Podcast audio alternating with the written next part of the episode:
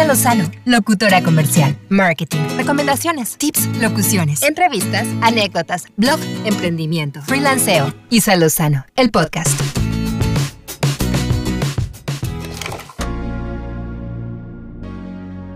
Hola, ¿cómo estás? Bienvenido, bienvenida a este espacio, a este nuevo episodio de Isa Lozano, el podcast. Te agradezco mucho que estés aquí. Y hoy, como lo pudiste ver en el título, vamos a platicar sobre cómo conocer mejor a tu audiencia en una presentación. Si no hay conexión, pues difícilmente vamos a poder tener éxito en esta tarea. Por eso es bien importante lograr que nuestra audiencia se involucre con nosotros. Ahora, lograr que nuestras presentaciones sean dinámicas y atractivas puede ser un desafío. Sin embargo, es una habilidad que se puede aprender y perfeccionar, y una de las claves para hacerlo es conocer al público al que te diriges. Ya sea para una presentación en vivo o virtual, es esencial entender a tu audiencia, porque el tipo de público será lo que defina el estilo y el enfoque que le vas a dar a tu discurso. Cuando sabes realmente a quién se dirige tu mensaje, pues vas a poder decidir si tu presentación debe incluir información detallada o si por el contrario debes centrarte más en ideas globales. En el caso de una presentación, podemos definir al público dado su grado de entendimiento del tema del que se hablará. Primero tenemos el público no especializado. Esta audiencia conoce poco o nada del tema que vas a tratar, por lo que tu presentación debe utilizar un lenguaje sencillo, ejemplos prácticos algo que te permita entregar un mensaje básico pero contundente y que también ayude a despertar el interés en el contenido no solo en el momento de la conferencia, sino incentivar también a los oyentes a seguir investigando sobre el tema. Para llegar a este tipo de audiencia puedes apoyarte de ejemplos, anécdotas e incluso hasta un toque de humor para hacerlo más relajado. También tenemos el público experto, en este caso te estás dirigiendo a personas que conocen la temática y están interesados en profundizar sus conocimientos o actualizarse o quizás explorar nuevos campos afines a su especialidad. Por esta razón, tu discurso tendrá una complejidad mayor, no solo por el lenguaje utilizado, sino por el tipo de información que una audiencia conocedora demanda asegúrate de incluir datos que estén bien sustentados, que sean verificables y explicaciones convincentes que realmente te muestren como un experto en la materia. Hay que tener mucho cuidado con esto porque sabes que alguien en la audiencia puede saber más que tú.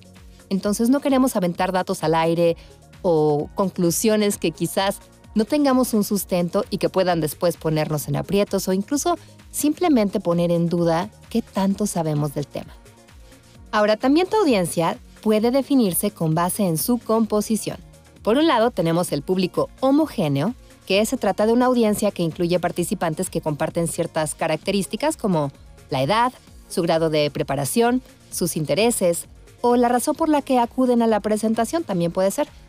Puede tratarse de los alumnos de una misma escuela o los trabajadores de una misma empresa y con este tipo de público ya tienes un punto a favor porque es más sencillo encontrar temas en común para conectar y lograr su atención. También tenemos el público heterogéneo. Y vamos a decir que diversidad es la palabra con la que se puede definir mejor este tipo de audiencia, ya sea diferente edad, religión, sexo, intereses, educación o cultura, y tener un público así de abierto es un gran reto, por eso es muy recomendable abordar el tema a tratar desde diferentes perspectivas que te ayuden a conectar mejor con cada persona a la que te estás dirigiendo, evitando posturas rígidas que incluso puedan provocar el rechazo de un sector del público. Y también en cuanto a su ubicación, puedes diferenciar el público entre los que asisten personalmente al lugar donde vas a realizar tu conferencia y el público que presencia a distancia a través de una videollamada, radio, televisión la realidad es que cuando nos enfrentamos a las presentaciones virtuales, estamos trabajando en un entorno más complejo. El mayor desafío en una presentación es algo tan básico como lograr que tu público te preste atención, ya que las personas se pueden distraer fácilmente, especialmente durante las presentaciones virtuales, pues según encuestas, hasta el 60% de los participantes están haciendo otra tarea al mismo tiempo como leer mensajes, jugar, revisar redes sociales, preparar o comer alimentos y bueno, hasta hacer ejercicio. La verdad es que todos nos creemos a veces muy multitask y mientras estamos tomando algún curso, un webinar, una plática, etc., pues de pronto, como no estamos de forma presencial, tenemos más facilidad de realizar otras actividades sin que nadie pueda decirnos, hey, pon atención o deja de hacer esto, ¿no? Difícilmente te vas a poner a cocinar un huevo si estás escuchando una conferencia en un auditorio. Entonces, tu atención es mucho más volátil. Y la realidad actual es que es más probable que ofrezcas una presentación en línea que en persona. Por eso es muy buen momento para ajustar tus habilidades a un entorno virtual. Te quiero compartir unos consejitos para captar el interés de tu audiencia si tienes una presentación y la vas a realizar en línea. Primero que nada, mantén tu cámara encendida. Si quieres que las personas te presten atención, tienes que asegurarte de que puedan ver tu rostro. Está comprobado que la gente se siente más cómoda si puede hacerlo. Estamos hablando de personas y queremos conectar, queremos ver a los ojos a la persona que nos está hablando. Aun cuando yo, asistente a la presentación, tenga mi cámara apagada, que tampoco es tan conveniente porque pues de alguna manera me da más margen de distraerme, pero nos gusta saber quién nos está hablando, ver a la persona que nos está diciendo las cosas. Muchas de las aplicaciones que utilizamos actualmente para videoconferencias nos permiten mantenernos a cuadro incluso cuando compartimos la pantalla de nuestro dispositivo, así es que aprovecha este recurso.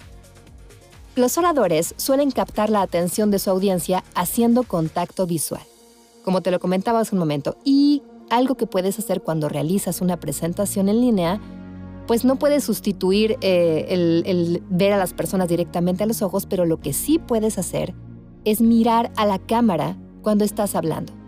Y un tip es que tu cámara debe estar al nivel de tus ojos para que esto se vea natural. Ahora, incluir imágenes en tu presentación también es un recurso muy bueno porque mantiene a tu audiencia enfocada y ayuda a que los participantes recuerden la información también a través de esas imágenes. Es como una forma de reforzar un poco más y ayudarte a que permanezca más esta información que estás compartiendo. Otra recomendación es que en lugar de agregar grandes bloques de texto a la presentación, lo digas directamente, porque de lo contrario tienes que dar tiempo al público de leer y la realidad es que cada persona lee a velocidades diferentes y reduce el ritmo de la presentación. Y muy importante, aunque suene muy básico, pero antes de iniciar, siempre realiza una prueba para asegurarte que tu computadora y demás equipo técnico esté funcionando correctamente. Y bueno, la realidad es que ningún discurso es igual como tampoco ningún público es el mismo. Por eso es muy importante que conozcamos a nuestra audiencia y así podamos adaptar tanto nuestro contenido como la forma en la que lo vamos a entregar. ¿Para qué? Pues bueno, para que nuestro mensaje y esta información que queremos transmitir sea realmente escuchada y asimilada por nuestro público. Bueno, pues hasta aquí llegamos el día de hoy con el episodio 28 de Isa Lozano, el podcast. Me da muchísimo gusto seguirlos leyendo, escuchando sus comentarios. Mil gracias por escuchar, por suscribirte, por seguirme en mis redes. Me da mucho gusto que se pongan en contacto conmigo. Les dejo un abrazo enorme, cuídense mucho y nos escuchamos muy pronto en el siguiente episodio. Chao.